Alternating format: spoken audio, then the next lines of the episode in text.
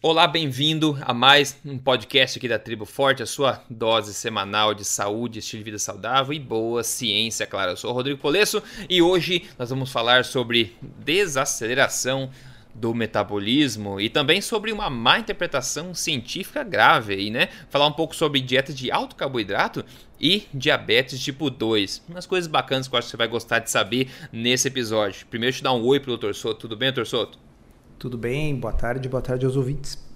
Boa tarde a todos. Primeira pergunta da comunidade aqui. Quem pergunta, bom, ele não colocou o nome dele, mas tem a fotinho dele aqui. O nome tá como Smart Dog, cachorro esperto, o nome dele. Mas vamos lá. Ele perguntou o seguinte, ó: Aprendo muito com você, pois necessito perder 12 quilos, mas achei contraditório. Ontem eu assisti um vídeo seu dizendo que para emagrecer é preciso passar um pouco de fome e isso aumenta o metabolismo. Agora diz que comer menos desacelera o metabolismo. Explica isso pra gente, Rodrigo. Bom, para colocar em perspectiva, acho que ele não perguntou da forma como é, deveria. Ele falou que eu falei no vídeo que precisa passar um pouco de fome para emagrecer. Não, não é isso, a gente sabe, fala isso direto que não é isso. Provavelmente era um vídeo que eu estava fazendo sobre jejum intermitente, né? Jejum intermitente, falando que o jejum intermitente pode ser uma ótima alternativa aí é, para potencializar o emagrecimento, né? E de forma que você talvez não sinta tanta fome assim. E o jejum intermitente pode sim é, turbinar o metabolismo. A gente já viu isso em estudos, eu demonstro inclusive dentro do código emagrecer de vez.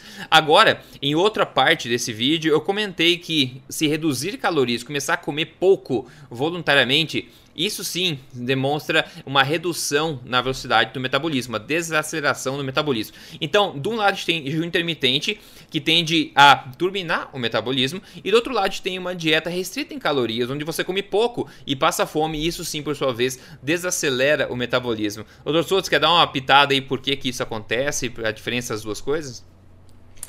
Bom, a ideia é assim, uh, a restrição calórica crônica crônica, essa é a palavra-chave, tá? costuma sim produzir uma redução do metabolismo basal. E uma das uh, pessoas que primeiro uh, demonstrou isso foi justamente o Ansel Keys, aquele que é o pai da, da teoria lipídica da doença cardiovascular. Nesse sentido, ele estava errado. Por quê? Porque ele fez uh, metodologia científica inadequada, escolheu países específicos, estudo observacional, aquelas coisas.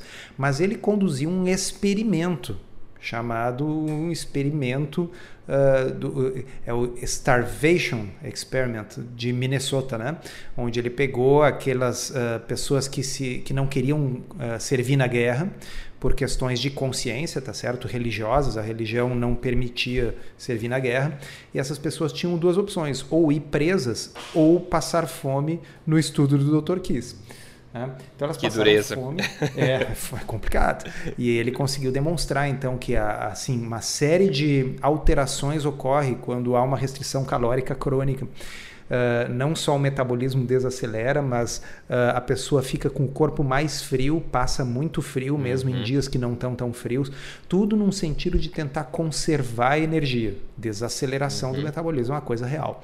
E uh, a pessoa que mais estudou mais a fundo uh, o que acontece na restrição calórica e no jejum prolongado uh, foi o Dr. Carril, escreve C-A-H-I-L-L.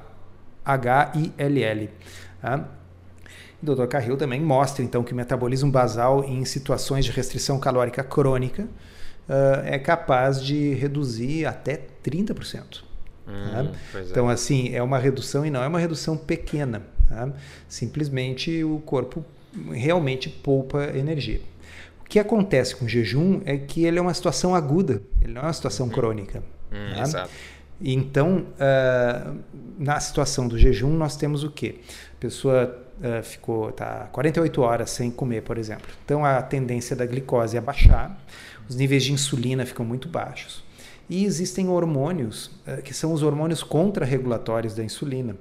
É, um deles é o, o hormônio de crescimento, o GH, uhum. mas tem também as catecolaminas, que é a a adrenalina e a noradrenalina. E a adrenalina, como acho que você não, não precisa nem ser da área da saúde, as pessoas sabem que a adrenalina acelera as coisas, tá certo? Tá? Então, a adrenalina e a, a noradrenalina é provavelmente um dos motivos pelos quais no jejum nosso metabolismo tende a acelerar, ritmo cardíaco acelera, tá? a pessoa fica mais ativa. O que faz sentido do ponto de vista evolutivo, porque quando o animal está com fome, aí é que ele tem que estar tá ativo para poder caçar e não morrer de fome. Né? Tá? É. Já aquele animal que está passando por uma situação crônica de privação, bom, para esse pode ser vantagem poupar energia e ficar encolhido num canto uh, para não morrer tão rápido. Né? É, então, é. Uh, nós não devemos confundir a restrição calórica crônica com o jejum que é um fenômeno agudo. Evidentemente, se esse jejum se prolongar muito, por muito tempo, ele vai acabar se equivalendo a uma restrição calórica crônica. Então, se a pessoa ficar um número incontável de dias uh, em jejum, chega uma hora que o corpo se entrega. Claro. Tá? A pessoa não, não vai viver de luz. Tá? Mas nós estamos falando de jejuns uh, agudos, né? 24 horas, um dia, dois, três. É, é.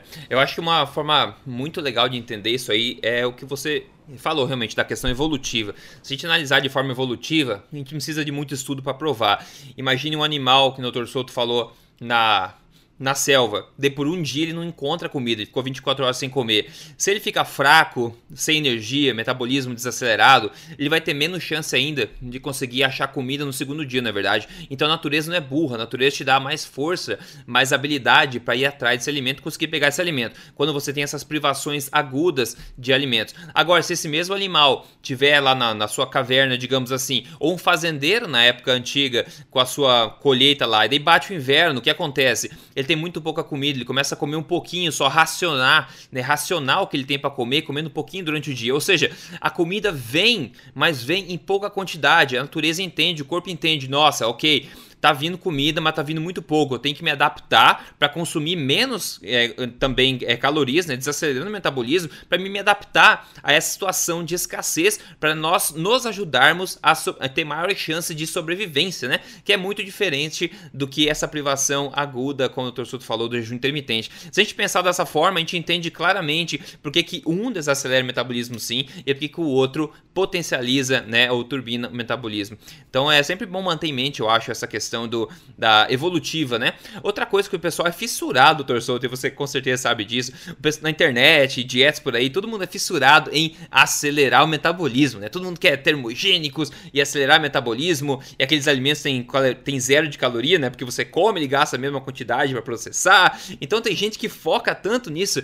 Eu não sei porquê. Bom, na verdade eu sei porquê, né? Porque as pessoas acham que esse, esse efeito termogênico, essa questão de acelerar o metabolismo, vai ser a solução mágica para um aperto perda de gordura é extremamente rápida, né? Mas a gente sabe que não é bem assim. E eu costumo dizer o seguinte: ao invés de você pensar em acelerar o metabolismo para emagrecer, para queimar gordura, por que não pensar em como parar de desacelerar ele, né? Retirando os obstáculos que tem no caminho para deixar o teu corpo funcionando de forma correta, né? Não sei a tua opinião é, a respeito disso. Boa, é, concordo. Eu acho que o, o, o pensamento deve ser exatamente isso aí. Tira o que está travando, que normalmente a coisa vai bem, né?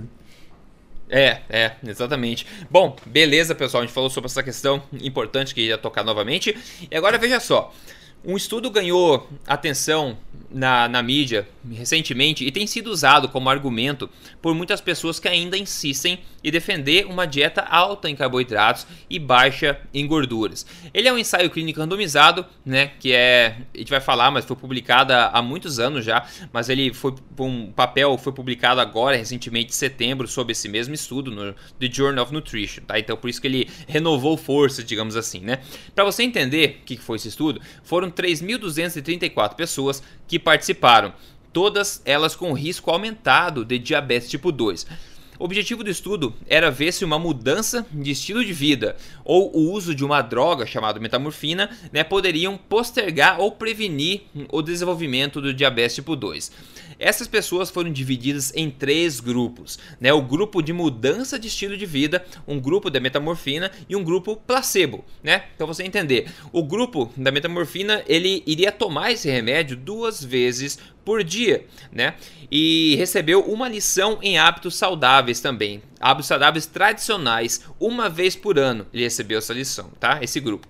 O segundo grupo é o grupo placebo, que ia tomar as mesmas duas pílulas por dia, só que de placebo não do remédio. E por fim, o grupo de mudança de estilo de vida intensivo, que eles chamam, né, que teve as seguintes orientações. Eles foram instruídos a manter uma perda de peso de 7% do peso corpóreo, pelo menos, é, ou mais em relação ao peso atual, né? Eles foram instruídos também a consumir uma dieta reduzida em calorias e baixa em gorduras eles foram instruídos a fazer duas horas ou mais de exercícios moderados por semana e para finalizar eles receberam 16 lições de mudanças alimentares e contaram com um acompanhamento intenso de coaches né, né, durante esse processo. Bom, de cara você pode notar que não existe nenhum outro grupo para ser comparado, não existe nenhuma outra intervenção de estilo de vida para ser comparado, não tem nenhum grupo low carb para ser comparado nesse estudo, né? São três grupos, sendo apenas um deles né, que foi instruído a comer melhor, de fato, né, e reduzir o consumo calórico, digamos assim, né? E agora, olha só o nível de inteligência desse pessoal. Como esperado, eles dizem no estudo, o aumento no consumo de carboidratos no contexto de uma redução geral de calorias foi fortemente associado com perda de peso no grupo de mudança de estilo de vida, o que provavelmente foi causado pela dieta baixa em gordura e alta em carboidratos que eles fizeram. Olha só o nível de inteligência. Doutor Souto, resumindo, né? Eles pediram pro pessoal perder peso, pessoal. Pediram pro pessoal perder peso, né? Começar a comer menos e comer mais legumes e folhas. E daí eles concluíram que eles né, tiveram é, essa perda de peso, né, óbvia, e que essa perda de peso foi por causa da, da diminuição da gordura e do aumento de carboidratos, né, e não pela restrição calórica. Né. Essa é uma só das conclusões que a gente vai falar a respeito é, desse estudo hoje, mas só para iniciar com o pé direito aí essa questão. Doutor Souto, eu sei que esse estudo aí tem é pior um queijo suíço nesses termos de, em termos de interpretação assim, né? É, porque uh, várias pessoas me mandaram esse estudo e eu achei estranho, porque eu achei um estudo muito fraco, né? E, e é uhum. é fraco. Uh, e, é. e aí depois eu entendi, é porque nas redes sociais parece que o pessoal, enfim, que é contra low carb e tal, inclusive me disseram que professores, gente da, da universidade, estava usando esse estudo de forma triunfante para dizer, viu, um estudo que prova que mais carboidrato é o que precisa para prevenir o diabetes. Falando é. em iliteração científica, né? É, exatamente. Falando em problemas de, de, de, de metodologia científica. Então, eu, eu passei os olhos no estudo e disse assim, ah, isso é uma bobagem, né? Mas, enfim, as pessoas continuaram mandando, então vale a pena a gente falar para vocês. É. Tá? Como o Rodrigo já falou, observem o seguinte, não existe um braço low carb nesse estudo. Tá? Não. Então, esse estudo não está comparando alto carboidrato com baixo carboidrato. Esse grupo é o seguinte, tem três é, é, alguns milhares de pessoas foram randomizados para três grupos, todos com a mesma orientação dietética ruim e lamentável. Tá? Então nós estamos querendo ver o seguinte: dentre as pessoas que foram orientadas a reduzir a gordura e aumentar o carboidrato, quais as que tiveram melhor resultado? Todas foram orientados a fazer restrição calórica e a comer mais carboidratos. Tá? Sendo que o grupo uh, chamado de né, uh, uma alteração intensiva do estilo de vida deveria restringir as calorias o suficiente para perder 7% do peso corporal e manter essa perda. É, doutor Souto, deixa eu adicionar um parênteses aqui sobre essa questão que você falou da, do tipo de instrução que eles receberam. O grupo de intervenção de estilo de vida, eles receberam é, 16 lições é, nessa para ensinar eles a mudar esse estilo de vida e também tiveram acompanhamento contínuo de coaches, enquanto o grupo placebo e outros grupos eles encontraram uma vez por ano alguém para dizer para eles o que comer. Então a mudança, digamos, intensiva de hábitos foi praticamente só nesse, nesse grupo aí de, de intervenção de estilo de vida, né? Perfeito. E que piora isso, a situação ainda mais. E isso é uma observação importante, tá? Porque, uh, e, e, e lembrem-se do seguinte, nós estamos falando de um estudo muito antigo, um estudo que começou em 1996, um estudo que começou há 21 anos.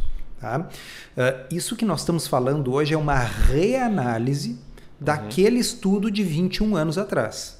Tá? Bom, uh, na, naquele momento, nos anos 90, não existia tribo forte. Tá? Uhum. Não existia Gary Taubes publicando sobre essas coisas. É. Nós estávamos na idade média da nutrição, ok? Nós estávamos num momento em que todo mundo, inclusive este que vos fala e o Rodrigo Polesso, acreditavam é. que se você queria ter uma vida saudável, você não deveria comer nenhuma gordura e deveria é. basicamente comer grãos, tá? Polesso, naquela época você não comia low fat? Naquela época eu estava viciado em doce, provavelmente. Exatamente. Né? Essa época eu estava viciado em doce, tomando leite de soja e evitando gordura completamente. Então, coloquem isso no contexto, tá, pessoal? Qualquer pessoa normal e informada. Nesta época, 1996, qualquer um que se preocupava com a sua saúde, um mínimo que fosse, tinha certeza absoluta que a gordura era o inimigo é. e que a dieta deveria ser baseada na pirâmide alimentar. É importante ter isso em mente, vocês vão ver por quê. Tá? Então, o que, que aconteceu?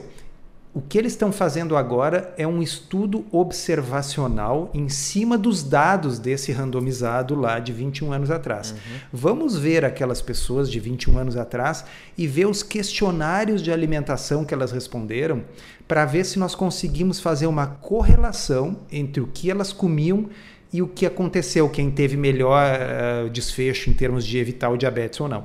Tá? E aí de forma absolutamente não surpreendente, aquelas pessoas que seguiram mais à risca as orientações que elas receberam foram as que tiveram melhores resultados. Uhum. Tá? Uhum. Só que as orientações eram de comer menos gordura e mais carboidrato. Tá? Então o que, que acontece? Quem eram as pessoas que comiam mais carboidrato? Eram as mesmas que faziam os pelo menos 150 minutos de exercício por semana eram as mesmas que perderam pelo menos 7% do peso corporal e mantiveram essa perda. Tá certo? É. Então, acompanhe o meu raciocínio.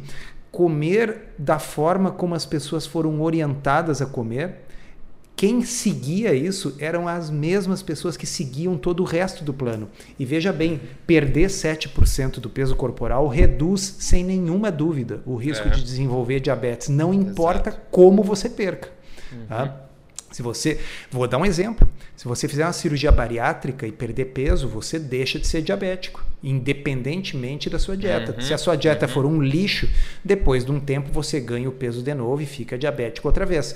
Mas você perde peso mesmo comendo mal depois de uma bariátrica e deixa de ser diabético. Perder peso por si só é capaz de produzir reversão de diabetes que quanto mais, como é o caso desse estudo, diminuir o risco de desenvolver diabetes. Outra coisa muito interessante é que o estudo coloca numa linguagem traiçoeira coisa. Eles falam assim, ó, muito. os que comeram mais carboidratos foram os que desenvolveram menos diabetes.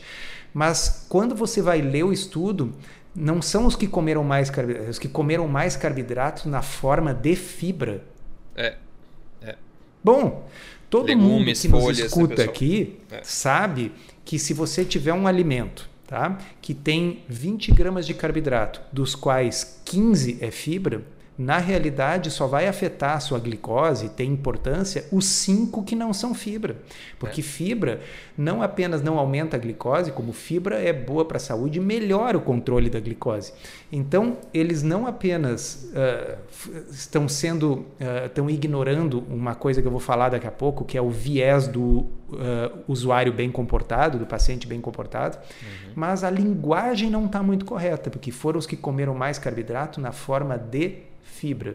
Sabe uma coisa? Eles começaram essa revisão na mente deles, isso vai estar provado na conclusão que eu vou ler depois, com a ideia de que, ah, esse pessoal do low carb aí está popularizando, vamos tentar quebrar tudo isso, mostrar o contrário. Então, eu estou usando carboidratos de forma genérica para simbolizar folhas e legumes. E olha só, vou ler entre aspas aqui o que eles escreveram justamente sobre esse ponto que você falou, Torçoto, que é a redução calórica, redução de peso como suficiente para reduzir o risco de diabetes. Eles escrevem: estes achados são consistentes com outros estudos que reportam que um aumento no consumo de carboidratos, eles colocam entre parênteses, quando ajustado para calorias totais, ou seja, né, numa, no contexto de redução calórica, é associado com menor risco de diabetes. Em outras palavras, comer menos calorias, independente do que né, foi, é, independente do que for a tua dieta, sempre será associado com menor ganho de peso, na é verdade. Não parece óbvio também com a redução da diabetes. Só que eles colocam entre aspas, olha só.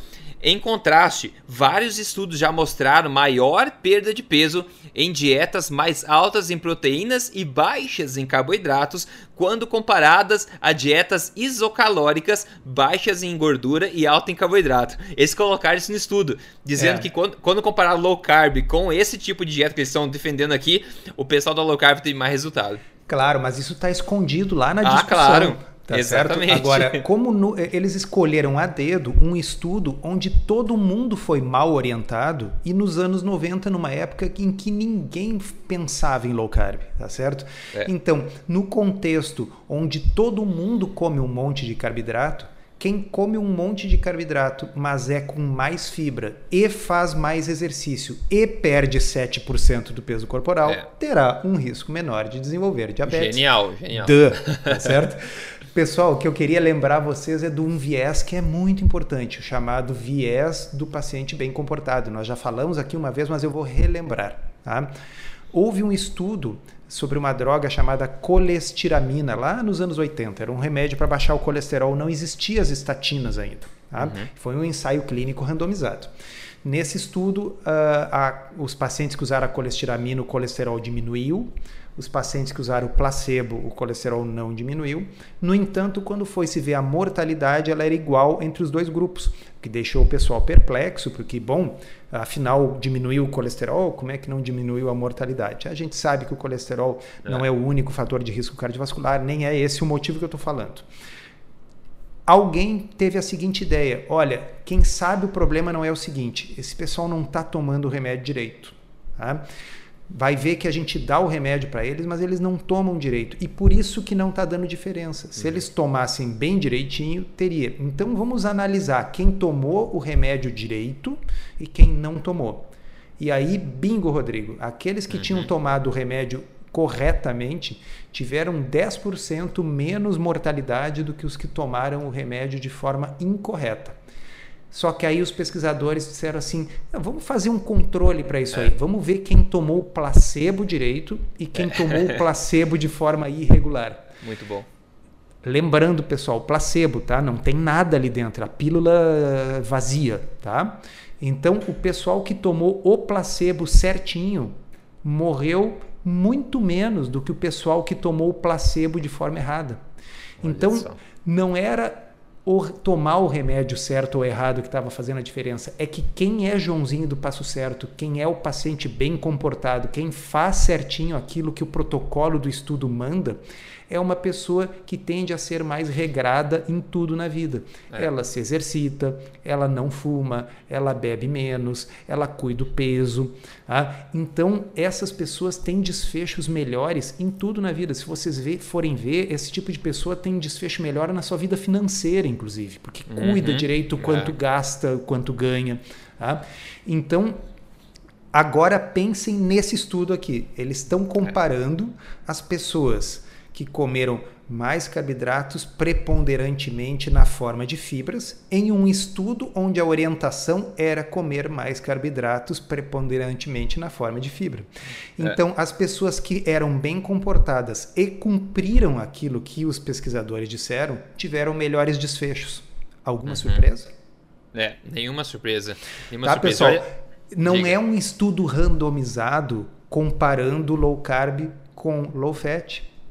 Não, se, não é um novo estudo que mostrou, olha, nós fizemos um estudo prospectivo randomizado e quem comia mais carboidrato teve menos diabetes do que o grupo que foi randomizado para comer menos carboidrato. Não é isso. Esses estudos existem e eles uhum. sempre mostram que a dieta de menos carboidrato é melhor, porque uhum. obviamente diabetes é uma doença de intolerância à glicose.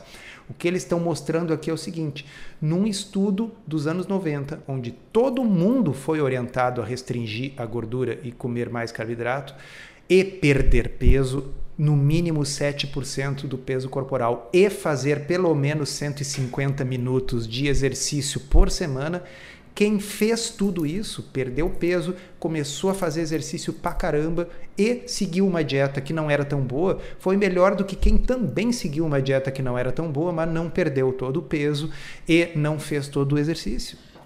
É, é, em outras palavras, eles viram que quem fez mudança de estilo de vida, como você acabou de falar, transformou a forma como vive, teve mais benefícios do que o pessoal que tomou esse remédio e teve pouca alteração no estilo de vida, ou o pessoal continuou o mesmo estilo de vida que eles vinham levando antes, com risco aumentado de diabetes. Ou seja, é uma conclusão muito fraca, mas olha só o que eles concluem oficialmente nesse artigo, tá? Eles Tenho certeza que nós estamos olhando o mesmo parágrafo, Rodrigo. Eu estava com esse na ponta da língua, mas fala você.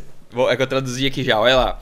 Nossos achados sugerem, em um contexto de redução geral de calorias, que uma mudança de dieta para maior consumo de carboidratos e menor consumo de gordura, aumentando especificamente o consumo de fibras, frutas e legumes, promove perda de peso em indivíduos com alto risco de diabetes tipo 2. Portanto, ênfase em aumentar os carboidratos e frutas ricas em fibras, legumes e grãos integrais, enquanto reduzindo o total de calorias consumidas por ser é, pode ser uma oportunidade única para se atingir emagrecimento de longo prazo e manutenção, dada a percepção generalizada de que carboidratos aumentam o risco de diabetes e a popularização das dietas low carb para a perda de peso, os nossos achados são críticos para o desenvolvimento de recomendações baseadas em evidência para intervenções perfeitas de prevenção de diabetes. Que coisa!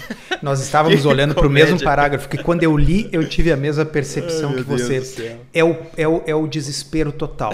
Isso é, é, assim, esse estudo demonstra o desespero. O, o como, não, como os ensaios clínicos randomizados mostram que low carb é melhor, tanto para perda de peso, como para melhora de síndrome metabólica, como para diabetes, como o mundo está desabando, como o castelo de cartas está caindo, como o chão está desaparecendo debaixo dos pés.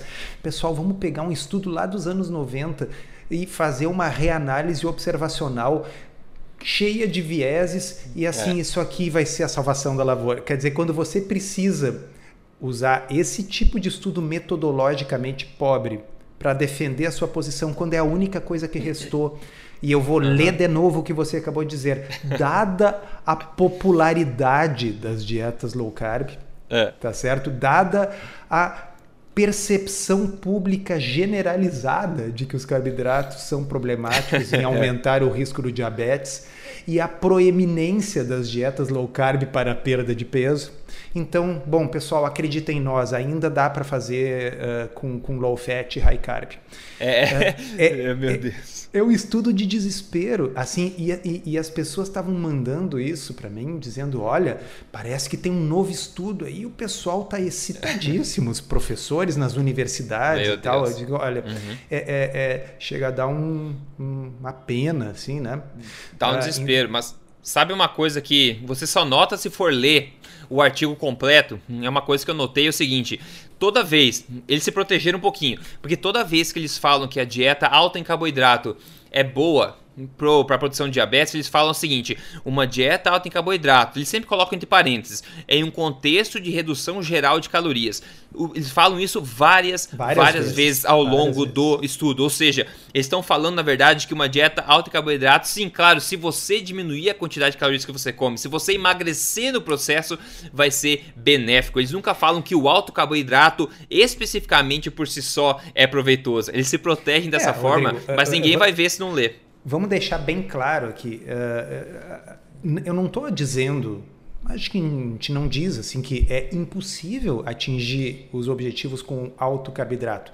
Não. Mas a pessoa vai estar tá fazendo isso da forma mais difícil, mais irracional e os resultados jamais serão tão bons como com uma opção low carb, que além do que é mais racional e mais fácil. Tá? É. Então, uhum. sim, é possível fazer uma dieta high carb e low fat que seja melhor do que outra dieta high carb e low fat, que é o que eles estão mostrando aqui. Uma dieta high carb, low fat altamente restrita em calorias, associada a bastante exercício e com ênfase em fibras e frutas e legumes, uhum. e portanto, por definição, com pouca ênfase em açúcar e farináceos, tá certo? Uhum. Será uma alternativa melhor do que uma dieta também low fat, mas que tenha mais calorias, que tenha menos exercício, que tenha mais açúcar e farinha. Então existe é. uma gradação, existe o horrível, existe o ruim existe o bom e existe o ótimo. Ah, então Exato. aqui eles estão dizendo que o ruim é melhor que o horrível. É, exatamente. Okay? Ótima ah, forma e se vangloriando disso, dizendo é, o ruim é... é melhor que o horrível, portanto, faça o ruim. Não, é pior que eles falam que esses achados são críticos para o desenvolvimento de regulamentações baseadas em evidência para intervenções perfeitas de prevenção de diabetes. Olha o tipo de, de linguagem que eles estão utilizando, né? São uns, é. uns paspalhos mesmo, né? a, a, a, a, dissonância cognitiva destilada e transformada numa essência, né? Assim, é, é esse finalzinho ali. É a dissonância Vai. cognitiva total. E pra, tipo, fechar e colocar a cerejinha em cima do bolo, vamos só colocar em perspectiva, perspectiva né? Sumarizando, tipo, em, ter, em termos simples aí, é a questão de diabetes. Nós sabemos que diabetes ela é uma intolerância à glicose, certo? E também definida pela resistência à insulina. Isso é diabetes. A gente sabe que carboidratos o carboidrato ele vira glicose no sangue e a glicose estimula a insulina no sangue, essa mesma insulina que o corpo do diabético está resistente, né? Então ele potencializa ainda mais a resistência se você aumenta mais ainda esse hormônio. A pergunta é: em que mundo, né, o maior consumo da substância que causa o problema pode ser uma solução para o mesmo problema? É. Exatamente. Eu, o, basicamente o que acontece é o seguinte: quando a pessoa faz exercício, ela está diminuindo a sua resistência à insulina. Quando a pessoa emagrece é. 7% do peso corporal, ela diminui a gordura visceral, inclusive a gordura do fígado e do pâncreas, e ela passa a ter menos resistência à insulina. E, e diminui o consumo que... também, né? De glicose Sim. absoluto, né? Não, claro. E aí a pessoa mesmo fazendo uma dieta como as que eles estão propondo, que é uma dieta com um aumento de carboidratos e uma redução de gordura, mas carboidratos, como eles fazem questão de citar no estudo, só os ricos em fibra. Tá? Bom, a pessoa, por ter perdido peso com restrição calórica e faz exercício, ela consegue tolerar agora melhor essa quantidade de carboidrato que ela não deveria estar tá comendo, mas que ela é obrigada a comer, porque são os anos 90 e o estudo mandou comer. É. Tá? Bom, ela consegue tolerar melhor graças ao exercício e graças à perda de peso. E porque algo é melhor do que o péssimo, não torna este algo o bom. É, é só esse o resumo da coisa. Sabe? Só porque é possível fazer uma dieta com mais carboidrato e menos gordura que seja um pouco menos pior. Bom, repito, né, Rodrigo? Não tem braço low carb nesse estudo. Ah, ah. Eles é, não estão comparando com o ótimo, eles estão comparando o ruim com o péssimo. Exato, e falando exatamente nisso, eu vou colocar aqui nas referências uma página que sumariza os resultados de 58 ensaios clínicos randomizados que compararam a perda de peso com é, low carb com low fat, tá? 58. Foi, se fosse um jogo de futebol, acho que o outro time deixaria de existir.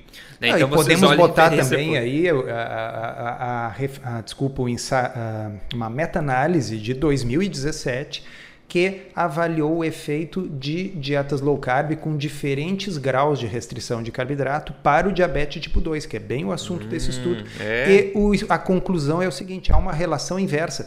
Uh, quanto uma relação direta, né? Quanto menos carboidrato, mais cai a glicose no sangue, mais cai a hemoglobina glicada. Hum. O que é óbvio, mas bom, é bom é saber óbvio. que existe. E aí sim é alto nível de evidência, é uma meta-análise de ensaios clínicos randomizados, não é esse lixo observacional retrospectivo relacionado aos anos 90. Ótima maneira de fechar. Então, pessoal que quer usar esse um artigo dessa categoria que a gente está falando aqui como argumento, boa sorte. Então, né? Eu espero que você não encontre ninguém com senso crítico na sua frente, porque você vai ter uma conversa bastante difícil, né? Mas enfim, a gente está aí fazendo nossa parte, compartilhando é, um pouco de luz em cima desse, desse papo todo aí. Eu Souto, vamos ficando por aqui esse podcast. Então, um grande abraço para você, obrigado ao pessoal que ouviu e a gente se fala na próxima semana. Beleza, obrigado. Até a próxima. Até a próxima.